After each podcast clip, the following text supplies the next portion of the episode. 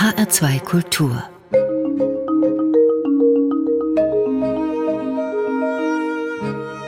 Doppelkopf Heute am Tisch mit dem Frankfurter Munterdichter und Liedermacher Rainer Weisbecker. Gastgeberin ist Christiane Hillebrand. Herzlich willkommen, Herr Weisbecker. Ach, wie schön, dass ich mal wieder im HR seid. Ich habe richtig Entzugserscheinungen gehabt. Vielen herzlichen Dank für die Einladung. Das ist eine große Freude, mal wieder hier im HR zu sein. Gerne. Und Sie unterhalten sich mit einer Gastgeberin, die keine Mundart spricht, viel versteht, aber nicht spricht. Und ich glaube, das ist auch mal tückisch. Ne? Also wenn man versucht, wenn man eigentlich nur Hochdeutsch sprechen kann und wenn man es versucht, das klingt immer falsch. Aber man sollte die Sprache der Eingeborenen nicht versuchen nachzumachen. Es kann nur schief gehen. Versuche ich das erst gar nicht.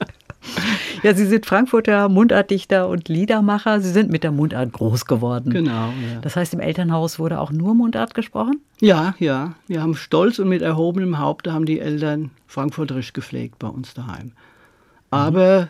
wir haben viel Radio gehört und viel gelesen und dadurch war das Hochdeutsche natürlich auch immer allgegenwärtig. Mhm. Also Hochdeutsch ist meine erste qualifizierte Fremdsprache, kann man sagen. Wann haben Sie es denn lernen müssen, Hochdeutsch? Naja, spätestens wie ich aufs Gymnasium gekommen bin. Da ging es schon. Aber da, man erzählt ja heute immer so, die Kinder wurden benachteiligt, wenn sie dialektale Anklänge hatten. Das habe ich nie erlebt. Also in der Volksschule in Frankfurt-Goldstein habe ich nie Probleme gehabt. Und im Gymnasium wurde ich dann eher so ein bisschen gefeiert von Lehrern, wenn ich an Fastnacht äh, Büttenred für die Klasse auf Frankfurterisch vorgetragen habe.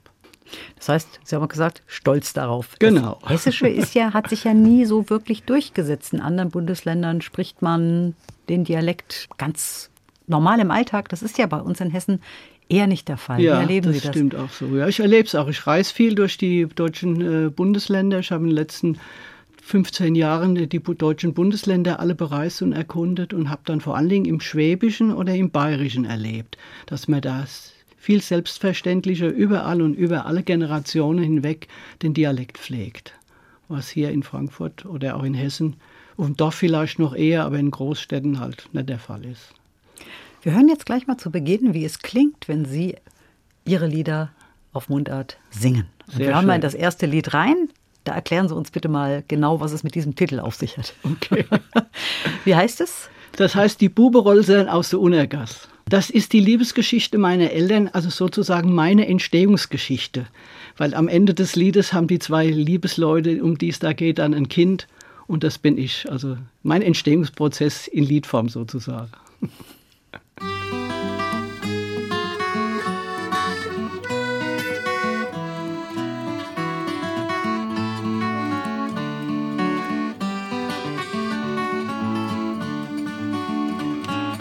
Schwer verwund im Krieg, hätt sie ihn fast hier gerafft, dann in der Champagne, in Gefangenschaft. Irgendwann wieder daheim ohne Geld, doch mit viel Mut, dass jeder auf der Gasse fragt, die ihm gefallen du. Er fragt sein Kumpel, wer das war, und er meint halb im Spaß. Es war die goldi Spuberolsern aus der Unergass.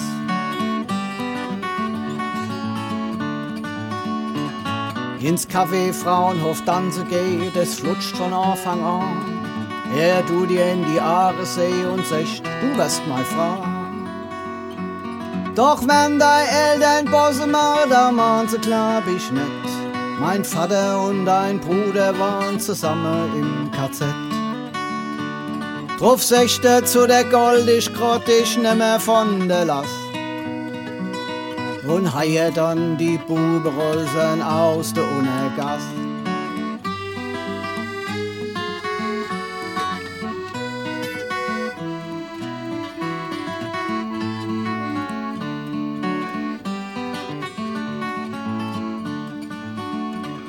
So wohnt man bald in Stub und Küch, ist endlich Frau und Mann lebte verknicht Genießsamkeit, wie man sich's leisten kann. Dann Kinder von der Arbeit heim, sie guckten freudig an. Und sechsteitige mir sind bald nicht mehr so ganz allein. So sind sie bald zu dritte heim und es wird eine Mutter mit viel Spaß. die goldi Spuberolsen aus der Unergass. So sind wir bald zu dritte heim und sie wird meine Mutter mit viel Spaß. Die goldi Spuberolsen aus der Unergass.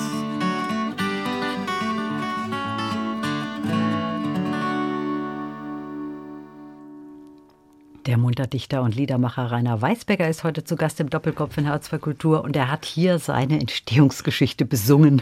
Genau. In Hessen ist es ja so, es gibt so viele verschiedene Dialekte. Also nicht nur in, in Hessen, aber so viele verschiedene Facetten. Je Ja. nach Dorf spricht man ein bisschen anders. Genau. Und ich weiß, dass viele sagen, na, das Frankfurterische, das ist ja gar kein echtes Hessisch. Das ist ja irgend so was Neuhessisches. Ja, das kenne ich sehr wohl.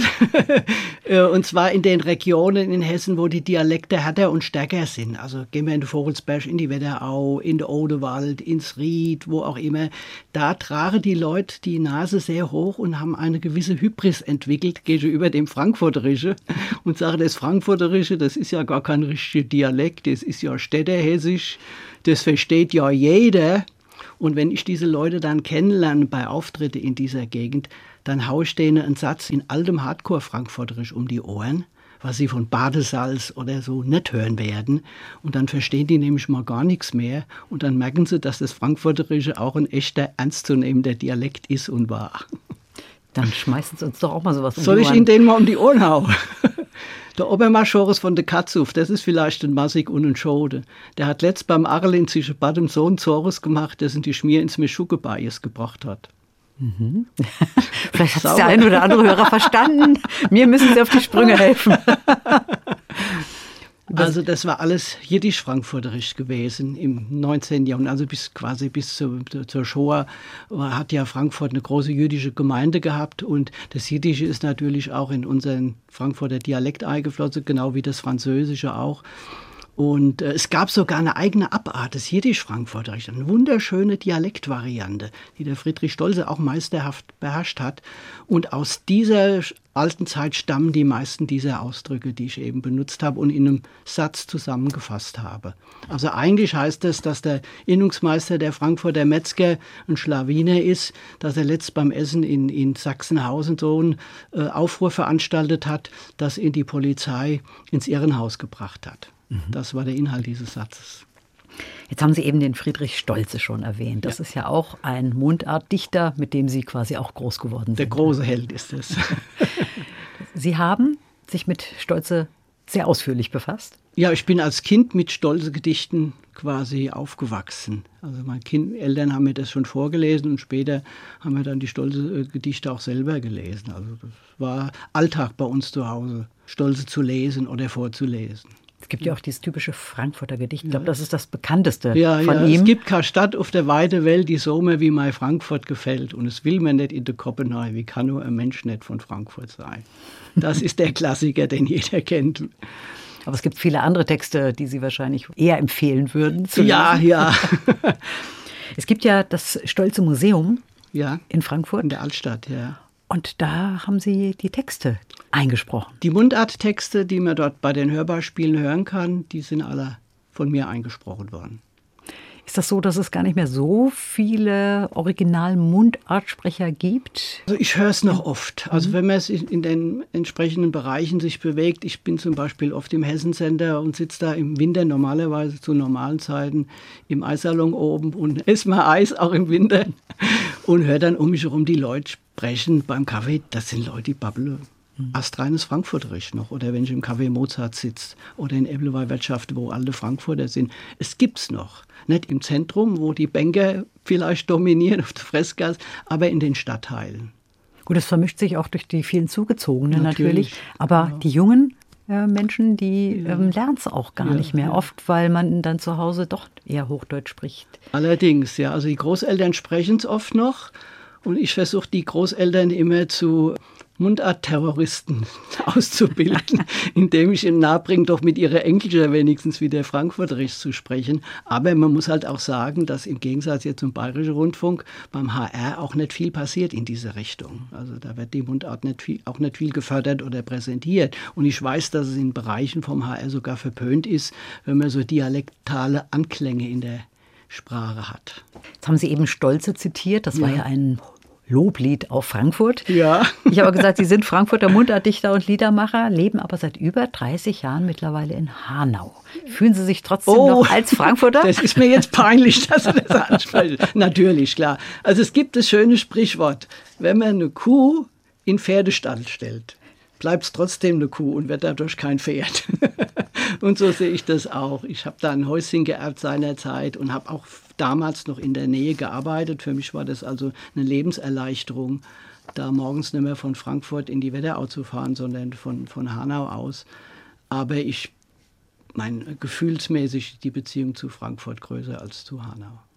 Und ist ja nicht so weit weg. Also ich bin ja ratzfatz in Hanau und mein ganzes soziales Leben findet auch in Frankfurt statt.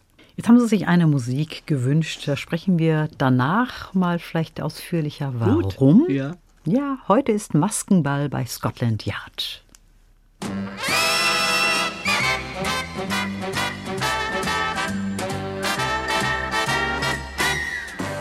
Heut ist Maskenball bei Scotland Yard. Der Bobby kriegt ne Nase, der Billy einen Bart. Der Eddie kriegt ne Brille, der Freddy einen Stock. Großer Razzia, heute 7 o'clock. Heut ist Remy Demi in Soho. Bei Automaten Teddy und Diamanten Joe. Der dritte Mann im Bunde, der schöne Eduard, packte aus bei Scotland Yard. Ja, die Knick-Knack Brothers knacken heute einen Panzerschrank. Soeben kam der Funkspruch. Aller Mann zur Westendbank und so fährt der ganze Scotland Yard. Der Bobby mit der Nase, der Billy mit dem Bart, der Eddie mit der Brille, der Freddy mit dem Stock zu besagtem Häuserblock. Yeah!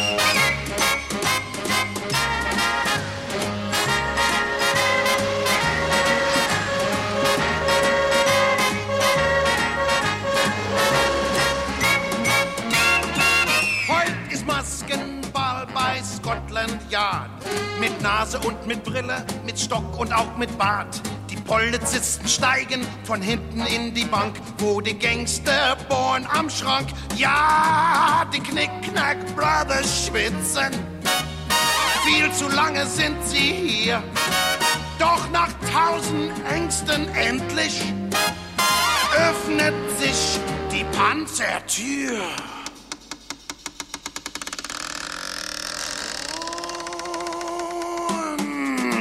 Da sitzt der ganze Scotland Yard.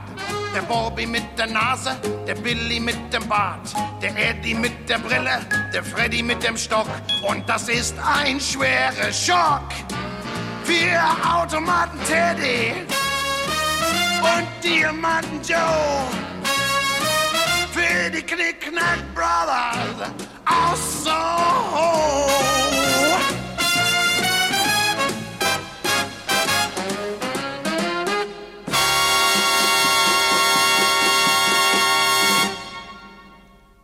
Heute ist Maskenball bei Scotland Yard. Bill Ramsey war das und gewünscht hat sich diese Musik. Rainer Weisbecker, der zu Gast ist im Doppelkopf in H2 Kultur. Ja, Sie haben erzählt im Vorfeld, dass das ein Lied ist, das prägend für Sie war. Genau. Warum? Also wir haben in der Familie ganz spät erst einen Fernseher angeschafft. Ich glaube, da war ich 12, 13 Jahre. Und bis dahin haben wir Radio gehört. Und der Höhepunkt der Woche war immer donnerstags abends die Schlagerbörse mit Hans Wers. Und da war wiederum der Höhepunkt, wenn eins der neuen Lieder von Bill Ramsey kam. Und das sind meistens Lieder, die mit einer Pointe geendet haben. Und wenn ich mir heute mein Werk angucke, die 100 Lieder, die ich geschrieben habe, da sind ganz viele Lieder dabei, die auch eine Geschichte erzählen, also Storytelling, Songwriting und dann mit einer kleinen Pointe aufhören. Wahrscheinlich hat mich das dazu gebracht, das so zu tun. Sie haben ja nicht gleich angefangen mit der Musik, sondern erstmal was ganz anderes gelernt. Also schon Musik gemacht, aber Ja. was anderes gelernt, Ja. erstmal beruflich. Also hatten nicht gleich Ja, die. Idee, ich möchte Liedermacher werden und Nein. auf der Bühne stehen.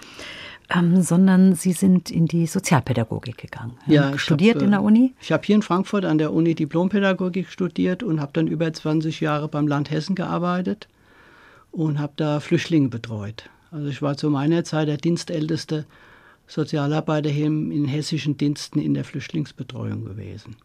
Wie haben Sie diese Arbeit erlebt? Es war also 16 Jahre davon habe ich in der Dienststelle in Schöneck-Büdesheim gearbeitet und es war eine ganz schöne, interessante, erfüllende Arbeit. Nur leider wurde die, diese Dienststelle irgendwann geschlossen und das Team, das quasi wie eine Familie zusammengewachsen war im Laufe der Zeit, wurde in alle Herrenländer zerstreut oder innerhalb des Regierungspräsidiums Darmstadt. Und äh, das hat dann dazu geführt, dass ich irgendwo gelandet bin, wo ich mich nicht mehr sehr nützlich gefühlt habe.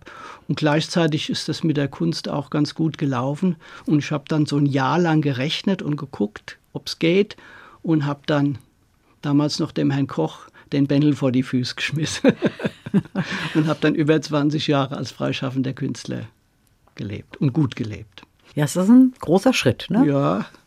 Mein Vater hat auch die Hände über dem Kopf zusammengeschlagen, dass der Bub aus der Unkündbarkeit der Landesdienste in die freie Künstlerschaft übergetreten ist. Was hat Sie daran gereizt? Was mich daran gereizt hat, war kein Chef mehr und morgens kein Wecker mehr. Das war der Hauptreiz bei der ganzen Geschichte. Und es hat funktioniert. Wie lange hat es gedauert, bis Sie da so weit waren, dass Sie dann auch davon leben konnten? Weil das ist ja nicht Ach, von heute ging, auf morgen, das ging Ja, doch, das ging relativ schnell. Ich habe ja ein Jahr lang gerechnet. Ja, mhm. Ich habe ein Jahr lang geguckt, was verdiene ich jetzt schon damit, weil ich habe ja in der ganzen Zeit parallel auch immer schon äh, Musik gemacht und Auftritte und habe auch schon Bücher geschrieben gehabt und schon Platten gemacht und habe gesagt, wenn ich das jetzt noch ein bisschen steigere, komme ich dann damit klar. Und das hat sich genauso bewahrheitet, wie ich das so prognostiziert hatte. Also Sie haben schon als Kind Musik gemacht, haben schon ein Instrument gespielt. Ja. Die Mandoline war das. Nee, Akkordeon habe ich Akkordeon. Gelernt. Ja, wie damals viele. Also viele Rock- und Popmusiker, wenn Sie die heute fragen, so in meinem Alter, die haben ganz oft mit dem Akkordeon angefangen. Also mit acht, neun habe ich das Akkordeon bekommen, habe dann Niederrad war ein Akkordeonverein und habe dann da auch äh, im ersten Orchester gespielt nachher. Wir haben sogar an der Weltmeisterschaft in Luzern teilgenommen damals mit dem Akkordeonorchester. Also das war schon eine gute Prägung. Vor allen Dingen hat man gelernt, im Orchester, also im Ensemble zu agieren. Das hat mir später für die Bandarbeit viel Vorteile verschafft und man hat halt auch die Grundlagen der Musik gelernt. Harmonielehre und alles, was da dran hängt. Ja. Akkordeon, das ist ein Instrument, das kann man relativ schnell lernen. Also man kann mit relativ wenig Kenntnissen schon schöne Musik machen, sagen wir es mal so. Ich glaube, da gibt es dann bestimmt auch noch viele Raffinessen. Aber, Natürlich, ne? wie bei jedem Instrument. Das kann man einfach spielen und man kann es virtuos spielen. Ab einem gewissen Punkt ja. wird es dann auch schwierig. Und beim Akkordeon ist es halt so, dass man rechts und links verschiedene Sachen machen muss. Mhm. Wenn man das mal drin hat, rechts eine Melodie spielen und links im Kopf getrennt, unabhängig davon, den Bass zu spielen, dann hat man auch viele Vorteile für andere Instrumente, wo das auch erforderlich ist. Aber Sie haben ja mittlerweile eine ganze Menge von Instrumenten noch ja, mit dazu. Ja, kam ein bisschen was dazu. was spielen Sie heute alles? Also auf meinen Platten spiele ich äh, natürlich Gitarre, ist das Hauptinstrument, dann Mandoline, Akkordeon natürlich, dann Mundharmonika als Bluesharp oder auch äh, melodiös gespielt verschiedene Arten von Slide-Gitarren, die man so auf den Schoß legt und in verschiedenen Stimmungen spielt. Banjo habe ich mittlerweile noch, Five-String-Banjo habe ich mir jetzt beigebracht und habe mir jetzt auch eine Harfe zugelegt und spiele ein bisschen auf der Harfe. Richtige klassische? Nicht so eine große, es gibt ja auch kleinere mhm. für Anfänger, aber ich wollte einfach nur mal hinter das System steigen der Harfe und habe es geknackt im Grunde genommen. Ich bin kein Virtuose, aber ich kann mich darauf orientieren. Jetzt ist es ja nicht so einfach, sich das selbst beizubringen. Heute mit YouTube geht es geht alles. alles. Ja. da werden jetzt die ganzen Instrumentalpädagogen die Hände ja. über den Kopf zusammenschlagen. Aber man kann, man kann sich eine ganze Menge selbst. Aber ja. wenn ich sage, dass ich mit 65, 66, 67 noch Instrumente lerne und das mit YouTube, sollte eigentlich ein Anreiz sein, dass jeder noch irgendwann immer ein Instrument lernen kann, wenn die Motivation stimmt. Wie viele Stunden am Tag sind Sie dabei, irgendwas zu spielen? Ach, das kommt drauf an. Es kommt mhm. drauf an. Es kann mal sein, dass ich einen Tag gar nichts mache. Es kann sein, dass ich im Studio bin. Ich habe auch ein kleines Studio zu Hause und mache da Aufnahmen, bin da den ganzen Tag da beschäftigt. Wenn ich Auftritte habe, muss ich auch intensiver üben und übe dann in länger. Also das kann man nicht so generell sagen. Haben Sie ein Lieblingsinstrument heute? Die Mandoline schon, ja, ja. Da habe ich mich verliebt. Ich bin da auch ein bisschen fanatisch geworden und habe auch angefangen, alle Instrumente zu kaufen und zu sammeln und habe jetzt eine kleine Sammlung von alten Bluegrass-Mandolinen, zum Teil über 100 Jahre alte Instrumente, ja. wahrscheinlich ist das so wie jemand, der gern Auto fährt, ja. Der geht in seiner Garage und sagt, was fährst du denn heute? Fährst du den Maserati? Fährst du den Porsche? Fährst du das Cabriolet?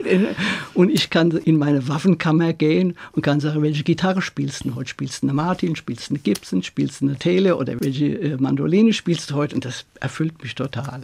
Mhm. Ja, diesen also, Reichtum zu haben. Mhm. Alle haben einen anderen Klang, ja, ja, ja, die klingen alle, haben einen anderen Charakter und anderen Klang. Und ich habe auch auf meiner letzten CD fast für jedes Lied ein anderes Instrument dann benutzt, je nach Klangfarbe, äh, nach erwünschter. Sie haben ja auch in vielen verschiedenen Bands gespielt. Mhm. Also ganz an? am Anfang haben wir eine Familienbluesband gegründet. Ich war mit meinem Cousin da war ich vielleicht 15 gewesen, sind wir äh, in ein Soul-Konzert. Wir hatten gedacht, es wäre ein Soul-Konzert, so Ende der 60er Jahre. Und dann war das aber ein Blues-Konzert mit B.B. King. Und da waren wir jetzt schon total geflasht von dieser Musik, obwohl wir die gar nicht kannten vorher. Und mein zweites Konzert, auf dem ich war, das waren The Doors gewesen, hier in der Kongresshalle noch, wie es die noch gab. Und die Vorgruppe hieß Cantid. Das war eine weiße Bluesband aus Los Angeles. Und wie ich die gehört habe, haben mich die Doors nicht mehr interessiert hinterher. Und da war die Sache klar und da haben wir eine Familienbluesband gegründet, mein Cousin, meine Cousine und ich. Wir haben uns dann getrennt und jeder hat in einer anderen Band gespielt. Ich habe dann in einer recht erfolgreichen Frankfurter Bluesband gespielt, die hieß die Headline Bluesband. Das war die Vorläuferband von der Frankfurt City Bluesband gewesen. Und in der Zeit haben wir auch ganz gute Erfolge gefeiert, viel im Singkasten gespielt und eine Platte gemacht, also eine richtige LP. Mhm. Das ist auch schon länger her jetzt. Ne? Das ist in den 1970er Jahren, glaube ich. Es ist alles schon länger her bei mir. Und dann habe ich 78 war ich mit dem Studium fertig und habe angefangen zu arbeiten, hatte dann noch eine Freundin gehabt, eine lange Beziehung. Die Headline Blues Band hat sich aufgelöst und ich habe dann wieder angefangen Handball zu spielen und habe dann zehn Jahre lang keine Auftritte mehr gehabt keine Band mehr gehabt. Ja. Und wie das dann oft so ist im Leben, eine, eine, Trennung hat mich dann wieder ins Leben geschleudert sozusagen. Also nach zehn Jahren nach einer Trennung habe ich gesagt, so und jetzt gehst du wieder raus und machst wieder Musik. Mhm. Habe ich erst alleine angefangen zu spielen in Sachsenhausen in Kneipen mit so einem Mischprogramm mit Neil Young und James Taylor und Beatles und eigene Sachen und habe dann aber die Frankfurter Bluesbube wieder gegründet, die ich in den 70er Jahren schon mal so äh, Zeit lang hatte. Mit dem Bluesboom haben wir richtig gut gespielt, waren wir viel hier im HR gewesen und haben ganz viel äh, in, in HR-Sendungen gespielt auch. Ja. Es gibt ja in Laubach Blues, Schmus und Apfelmus. Genau. Dieses Blues-Festival, da haben Sie auch gespielt. Da haben wir viel gespielt, ja. ja. Das ist ein richtiger Treffpunkt der ja, ja, klar, weil also vor allen Dingen ein tolles Publikum. Man, Sie kennen sie ja selber, sie war selbst in Laubach und das ist so schön da zu spielen. Also es war immer ein Höhepunkt im Jahr, wenn wir mit den Bluesbuben und später dann auch solo in Laubach und Bluesfestival gespielt haben. Wenn Sie heute komponieren, Ihre Lieder schreiben, haben wir schon gesagt, es sind eigentlich auch Geschichten, die Sie erzählen. Meistens, ja. Das heißt, die Texte spielen eine ganz große Rolle. Haben Sie auch schon mal ähm, Lieder auf Hochdeutsch geschrieben? Ja, ja. Ich habe sogar zwei Bücher geschrieben mhm. mit hochdeutschen Gedichten und Kurzgeschichten und habe in der Zeit auch einige Lieder und Chansons im Hochdeutsch, im hochdeutschen Dialekt, wollte ich schon sagen, in meiner ersten Fremdsprache geschrieben, ja. Was liegt Ihnen mehr? Dialekt auf jeden Fall. Vor allen Dingen für die Art von Musik und für die Geschichten, die ich erzähle, passt es besser. Man hat mehr Nuancen, man hat mehr Feinheiten in der Sprache, die man im Dialekt ausdrücken kann. Das Hochdeutsch ist ein bisschen steifer und der Dialekt ist ein bisschen wärmer und runder. Wann fallen Ihnen denn die Texte am ehesten ein? Das kann sein, dass mir jemand eine Geschichte erzählt. Also es ist so, viele Leute erzählen mir was du musst unbedingt mal ein Lied über den Bembel schreiben oder über der Handcase oder so. Das perlt an mir ab. Aber es gibt Leute, die erzählen mir irgendeine Geschichte, irgendeine Anekdote und da macht es bei mir Klack. Da sage ich, aha, da wird was draus. Und gehe ich heim, schreibe es ins Skizzenbuch ein und dann irgendwann nehme ich mir das raus und kann es richtig planmäßig bearbeiten, die, diese Skizze, die ich mir da gemacht habe. Also Sie haben den Text, nehmen sich dann ein Instrument und fangen an, das zu begleiten. Mm, das äh, entwickelt mich mal so, mal so. Manchmal kommt auch erst der Text oder die Idee, auch die Gedichte. Ich habe ja mehr Gedichte und Bücher geschrieben, als ich CDs gemacht habe. Und manchmal entwickelt sich dann mit der Musik zusammen. Also das kann auch sein, dass ich ein Lied anfange und es als Blues spiele und es hört dann im Dreivierteltakt als Wiener Lied auf zum Schluss. Wir hören mal die nächste Musik und sprechen da ein bisschen weiter über die Texte auch, die Sie geschrieben haben. Und zwar Musik von den Beatles, Penny Lane. Also auch eine Sehr Musik, die schön, Sie gerne das hören. Mich, ja. Penny Lane, there is a barber showing photographs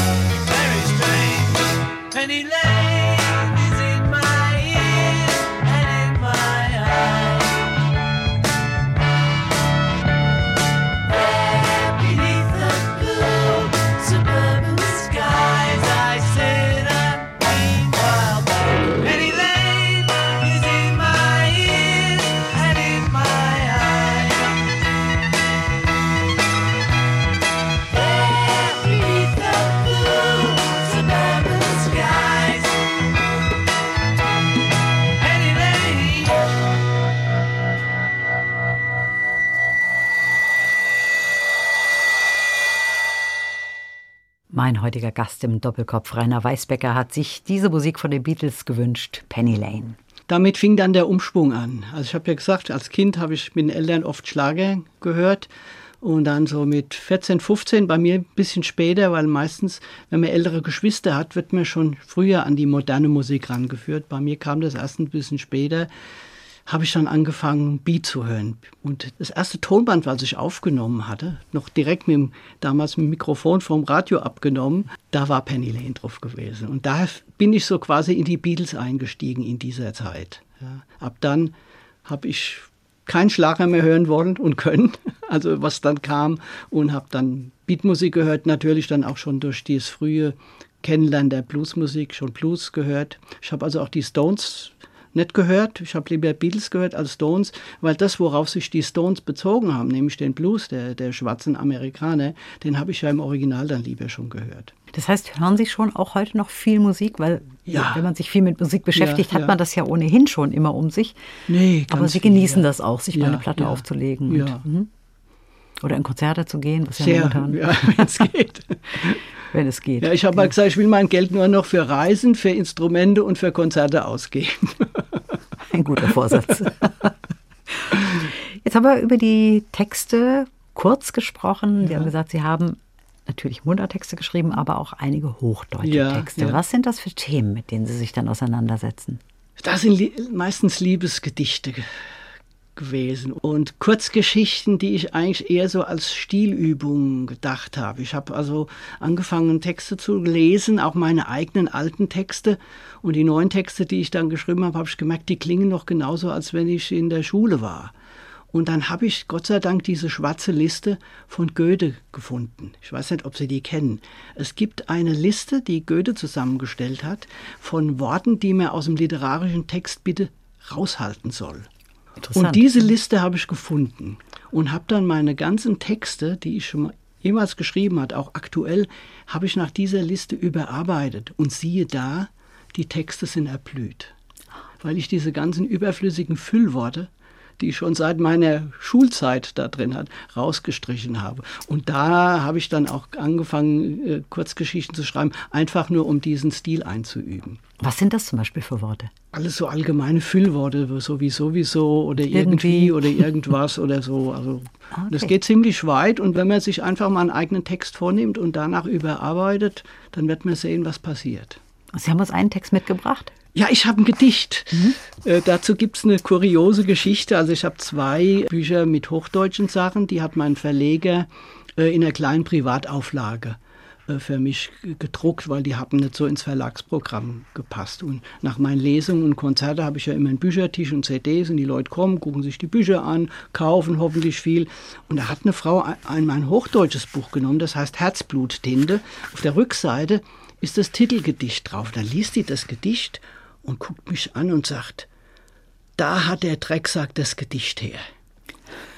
Dann ist so eine Cyrano de Bergerac-Geschichte mir erzählt worden. Sie hat mit jemand Schluss gemacht und der Verlassene wollte sie mit einem Gedicht wiedergewinnen und hat dann mein Gedicht als seins ausgegeben. Das ist ja eine lustige Toll. Geschichte. Und ich lese Ihnen das jetzt gerade vor. Das Gedicht heißt Herzblut Tinde, ist im Schweifreim-System geschrieben und ist in Hochdeutsch. Ich versuche es mal, ob ich es lesen kann. Des Dichters Liebste darf nicht weilen, muss zu dem nächsten Herzen eilen, damit der Dichter leide. Denn nur sein Herzblut wird zur Tinte, wodurch der Dichter Reime finde und damit niederschreibe. Sehr schön. Also wenn das schon jemand geklaut hat, um damit seine alte Liebe zu beeindrucken, das ist schon Toll, gell? große Ehre. Ne? Ja, finde ich auch. Und Sie haben eben auch, während das Lied lief, erzählt, ja, Sie natürlich haben auch viele Mundartgedichte geschrieben. Und eins, was Ihnen auch ganz besonders am Herzen liegt, über die Eintracht. Ja, gern. Aus meinem letzten Buch, das ist leider schon vergriffen, aber ich lese es trotzdem gern vor. Es ist, das Buch heißt Es gibt nicht nur die Eintracht, ein bisschen provokanten Titel, obwohl meine Verlegerin Eintracht-Fan war. Und ich habe das Buch im Rucksack gehabt. In der ersten Zeit, wenn ich ein neues Buch habe und ich gehe zum Appleby oder in der Wirtschaft, habe ich immer in meinem Rucksack drei, vier neue Bücher, weil ich oft äh, mit mehr Geld aus der Wirtschaft rauskomme, als ich reingegangen bin, weil ich irgendeinmal ein Buch verkauft habe. Und siehe da, ich war mit meinem besten Kumpel Kiki beim DAX in Sachsenhausen und da kommt der Heribert Bruchhagen rein, damals Vorstandsvorsitzender von der Eintracht.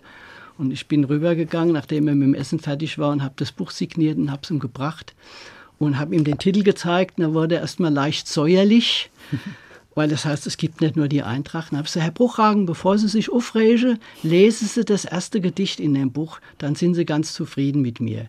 Und er hat es gelesen und kam dann rüber zu uns an den Tisch und hat dann den ganzen Abend mit uns gesessen und uns Geschichten erzählt.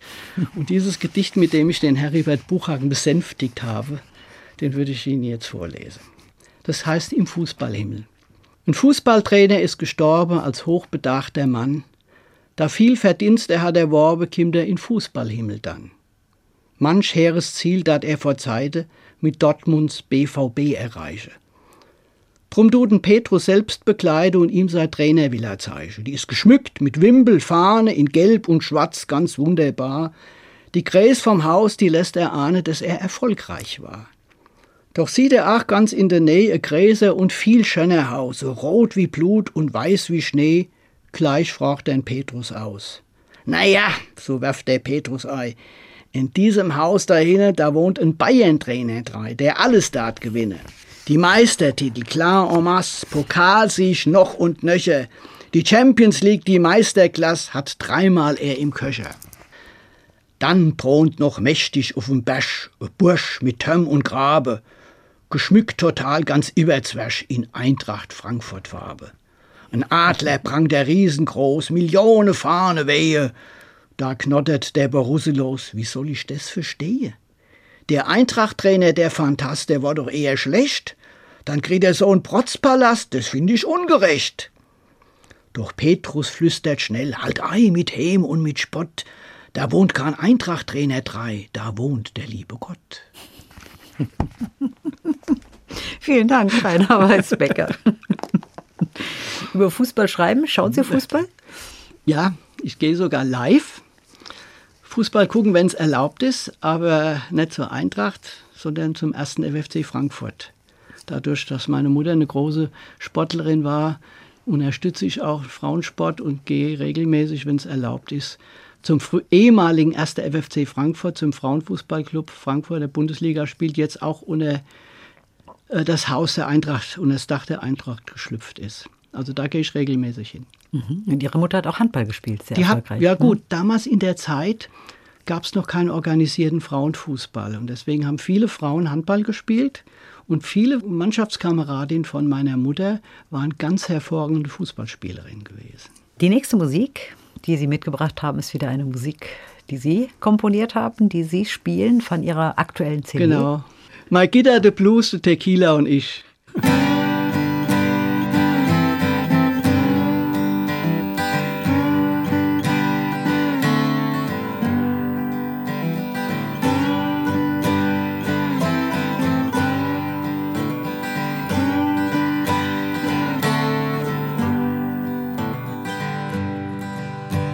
Die Leute denken als, ich wär so allein.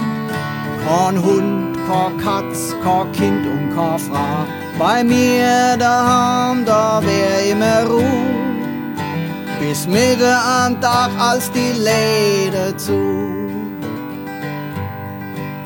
Doch wann der Mond am Himmel steht und brave Berge schlafen, wann jeder in sei Haier geht, da zähl ich noch kein Schafe, da hocke mir schön um mein Küchentisch, mein Gitter, de bloß de Tequila und ich.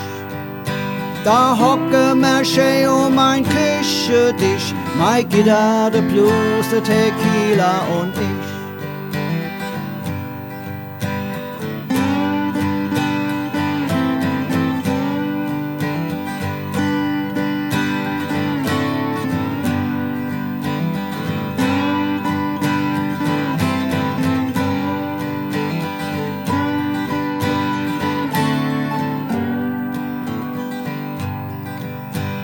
Geh net ins Kino und net in die Kneipe. Ich halt mir schön Onkels und Tantes vom Leib und schelle am Sonntag mal Petter und Gut. Da mach ich net oft, da stell ich mich tot. Doch wann die Sterne am Himmel stehen, da bin ich net allein. Wann all mein Nachbarn Pofe gehen, da fängt mein Leben erst an. Da hocke mir schön um mein Küchentisch, mein Gitter, bloß de Tequila und ich.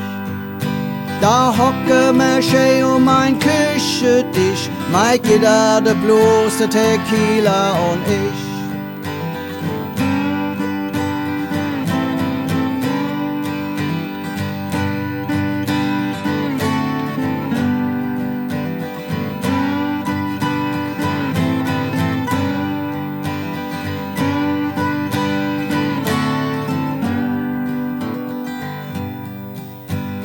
Geh nicht ins Stadion und nicht in die Mess. Ich steh schlich vom Baum der Erkenntnis es. Doch kimmt mir da kein Erzengel fies. Und lässt mich nicht ins Paradies. Weil wann der Mond am Himmel steht, da bin ich da längst drin. Und wann die Welt mal untergeht, mir alle selig sehen, da hocke mir nämlich am Küchentisch, Mai Gitter, der der Tequila und ich. Da hocken wir schön um ein Küchentisch. Mai Gitter, der der Tequila und ich.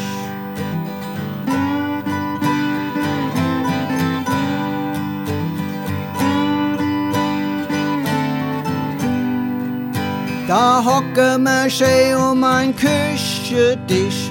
Mai Gitter, der Blues, der Tequila und ich. My Guitar, The Blues, Tequila und ich. Rainer Weißbecker hat diese Musik mitgebracht und komponiert. 2018 ist die CD Genau, erschienen, ja. Weißbecker. Man könnte jetzt meinen, Sie haben es jetzt gerade geschrieben in Corona-Zeiten. Das war aber vorher. Hatten Sie da irgendwelche Visionen? Das war die Vorwegnahme der Corona-Situation. Das hat mir auch viel Arbeit erspart, weil viele Leute wollten dann von den Künstlern ja Corona-Lieder haben und haben gesagt, ich brauche gar keins schreiben, ich habe schon eins. Und habe dann das manchmal rumgeschickt, wenn jemand was zu dem Thema hören wollte. Ja, das ist so meine Lebenssituation ein bisschen. Ich lebe allein in einem kleinen Häuschen in Hanau-Wilhelmsbad, das ich seinerzeit geerbt habe. Und bin natürlich trotzdem viel unterwegs, aber trotzdem so zu Hause komme ich klar im Moment. Ja.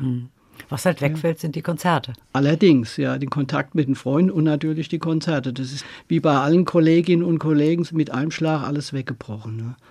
Wie viele Engagements haben Sie normalerweise? Also zu meinen Hochzeiten früher hatte ich so 110, 120 gehabt und habe dann aber ein bisschen reduziert, habe dann auch ein bisschen, sagen wir mal, qualitativ selektiert und habe dann so bis letztes Jahr so 50, 60 Engagements im Jahr gehabt. Jetzt ist es so, dass Sie die Zeit ja nicht ungenutzt gelassen haben. Als Musiker kann man natürlich immer auch komponieren und für sich Musik machen. Und Sie haben auch ein paar Videos gedreht. Ja, ich habe mich dann mit Sachen beschäftigt, habe gesagt, ich habe jetzt eh Zeit und äh, lerne mal ein paar Sachen, die ich schon immer lernen wollte. Und habe mich dann auch mit Filmschnitt und Filmbearbeitung beschäftigt. Ich hatte schon einen YouTube-Kanal vorher gehabt, habe den mal angelegt und habe da aber nie was reingestellt und habe dann angefangen, so Filmchen zu bearbeiten, habe dann eine Serie angefangen auf meinem YouTube-Kanal Lieder von daheim und habe dann bei mir in der Küche sitzend immer an derselben Stelle, immer dasselbe selbe Setup, habe ich dann immer ein Lied aufgenommen, habe das geschnitten, gearbeitet, mit dem Titel versehen und habe daran auch geübt im Grunde genommen. Das zu Jetzt habe ich angefangen, VHS-Kassetten zu digitalisieren. Und ich habe ja früher sehr viel beim HR mit den Bluesbuben und dann auch Solo gearbeitet und habe das damals alles noch auf VHS-Kassetten und habe das jetzt auch alles digitalisiert und habe es ins Internet eingestellt und habe gemerkt, welchen Fug und Unfug ich hier beim HR schon mitgemacht habe. Also in Main Tower, in der Hessenschau, bei Alles Wissen habe ich schon irgendwelche Beiträge mitgemacht und das war wirklich kurios, das alles mal im Rückblick zu sehen. Was haben Sie denn jetzt vor? Was wären noch so Ihre Wünsche? Was möchten Sie gerne noch erreichen? Wo möchten Sie hin? Eigentlich habe ich kein Fetz mehr im Kopf, wie man bei uns sagt, sondern einfach nur höchst, möglichst lang noch in der Lage zu sein, körperlich und geistig, weil ich gehe jetzt auf die 70, auf die Bühne zu gehen. Also das ist eigentlich mein Traum und mein Ziel und hoffe, dass das mal wieder eintritt. Also die ganzen Termine, die so abgesagt wurden von den großen Häusern, also Neues Theater Höchsten, Hofgarten, Kabarett in Aschaffenburg oder halt Neun Theater in Darmstadt, die sind ja alle verschoben. Die sind ja nicht verloren, die sind jetzt alle verschoben. Und wenn es nächstes Jahr wieder normal sein sollte, hätte ich ein gutes Jahr vor mir, weil die ganzen Termine sind dahin gerutscht. Aber man war es halt nicht. Gell?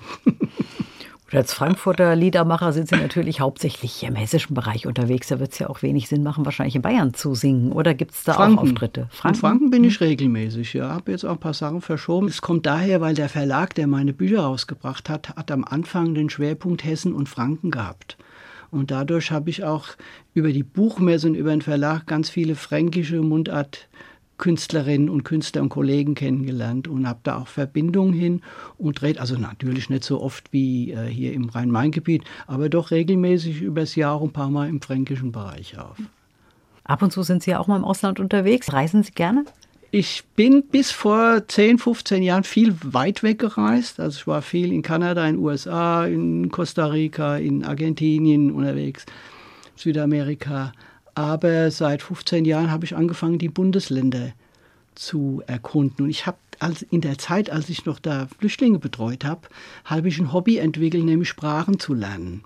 und bin dann quasi über Jahre, Jahrzehnte in der Woche zwei, dreimal zur Volkshochschule Frankfurt und habe dann gut Englisch konnte ich von der Schule her noch gut und war ja viel in Kanada gewesen, habe Französisch wieder gelernt, was ich in der Schule als dritte Fremdsprache mit sechs abgegeben habe, habe ich dann in der Volkshochschule gelernt, dann habe ich noch Französisch, Italienisch und Holländisch gelernt. Und wenn man diese Sprachen spricht, will man natürlich auch in die Länder fahren, wo man sie anwenden kann. Deswegen war ich dann auch viel auf Reisen gewesen in der Zeit. Es gibt ja Menschen, die lernen Schnellsprachen. Vielleicht ist es auch so, wenn man zweisprachig aufwächst, Genau. wie Sie, dass, dass da vielleicht auch so eine Anlage da ist. Das ist erwiesen sogar. Es gibt ja diese Theorie, dass Mundartsprechen ein Bildungsnachteil wäre. Aber es gibt eine Untersuchung, die sagt, dass wenn man mit Mundart und Hochdeutsch aufwächst, dass das genauso eine Synapsenbildung im Gehirn provoziert, wie wenn man mit zwei Sprachen aufgewachsen ist. Von der Seite, so war's. Und die Musik kommt auch noch dazu, ne? Ja. Gibt es eine Bühne, auf der Sie noch mal gerne auftreten möchten? die Case. Ich bin ja in einem Projekt beteiligt, das heißt die Hessisch Dreidappigkeit. Mit der Stefanie Kungel hier, die, die Hilde aus Bornheim, die kennt man aus dem Fernsehen, aus dem HR und mit dem Claudio Hermann vom hessischen Pfarrerkabarett, vom Babenhäuser Pfarrerkabarett. Und mit den drei sind wir so erfolgreich, dass wir in die großen Häuser kommen. Also Neues Theater Höchst war immer ein Traum gewesen oder Hofgartenkabarett in Aschaffenburg, das ist das Theater, das dem Urban Priol gehört. Und wir sind, waren überall jetzt schon drin, wo ich so Träume hatte, noch reinzukommen. Aber die Case, die fehlt noch. Also da hoffe ich, dass wir da nochmal landen irgendwann. Und Sie sind seit 2017 Träger des Ordens der Lachenden Frankfurter. bin ich ganz stolz. Was ist das denn? Das ist ein Orden von der Karnevalsgesellschaft, von der Bornheimer Karnevalsgesellschaft 01. Der wird aber nicht im Rahmen der Fasnacht vergeben, sondern immer nach der Fasnacht an verdiente Frankfurterinnen und Frankfurter. Also das ist die ganze Fußballprominenz hat ihn schon gekriegt, die Petra Roth hat ihn gekriegt und die Comedians alle und ich habe den dann auch gekriegt, 17 und bin total stolz darauf. Ja. Also ich bin einer der wenigen Preisträger, der wirklich Frankfurter ist und der auch noch lustig ist. Ja, es sind ja Fußballspieler dabei, die äh, zum Lachen in den Keller gehen. Die haben den auch gekriegt. Ja, immerhin, ne? Der lachende Frankfurter sollte. genau. Ja, Rainer Weißbecker, ganz herzlichen Dank, dass Sie zu Gast waren im Es Doppelkopf war mir in ein H2 großes. Vergnügen. Eine Musik haben wir ja noch. Und das ist äh, Musik von John Prine. Genau, Warum ja. haben Sie sich da einen Titel gewünscht? Also erstens ist er mein großes Vorbild, auch ein, ein Storytelling-Singer, Songwriter, den ich 1976 auf einer Reise nach Alaska war ich alleine in Alaska unterwegs und habe das erste Mal von ihm gehört. Und seitdem hat er mein Leben begleitet. Und der Mann ist letztes Jahr im, im Zuge der Corona-Erkrankung äh, gestorben. Also als einer meiner großen Helden. Und das Lied, das er da geschrieben hat, ist, ist ein Beweis dafür, wie man eine Geschichte erzählen kann und man gleichzeitig die Stimmung und die Atmosphäre und das Knistern zwischen den Menschen beschreiben kann, zwischen den Zeilen. Deswegen habe ich das ausgesucht. Das Ah. übe ich jeden Tag, wenn ich übe. Seit er gestorben ist, spiele ich am Abschluss meiner Übung dieses Lied. Far From Me Far heißt From es. Me. Ganz herzlichen Dank nochmal, Vielen Rainer Dank. Weißbecker, dass Sie zu Gast waren. Mein Name ist Christiane Hillebrand und ich verabschiede mich auch.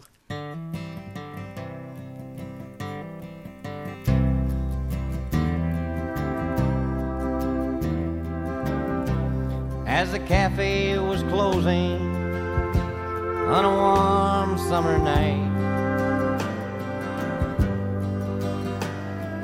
Kathy was cleaning the spoons. The radio played the hit parade. And I hummed along with the tune. She asked me to change the station. Said the song just drove her insane. But it weren't just the music playing, it was me trying to blame. And the sky is black and still now on the hill where the angels sing. Ain't it funny an old broken bottle looks just like a diamond ring? But it's far, far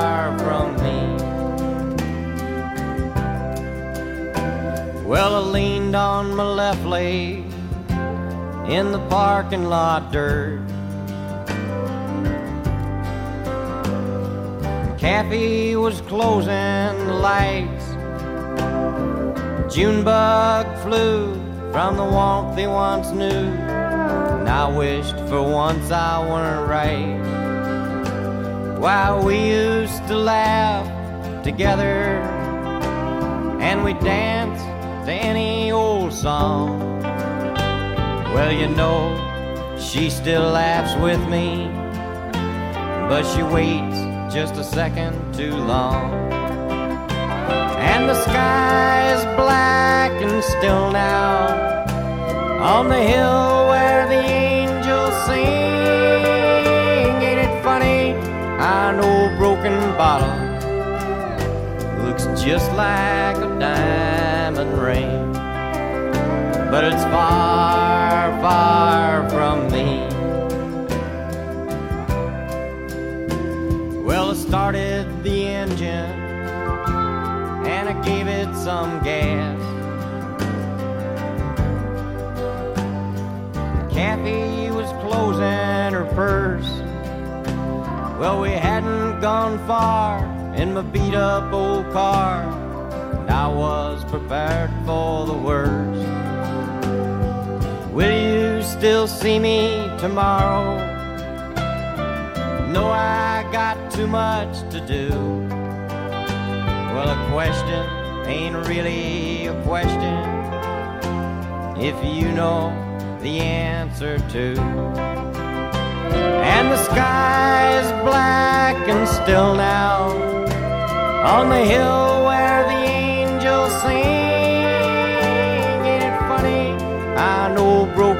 bottle.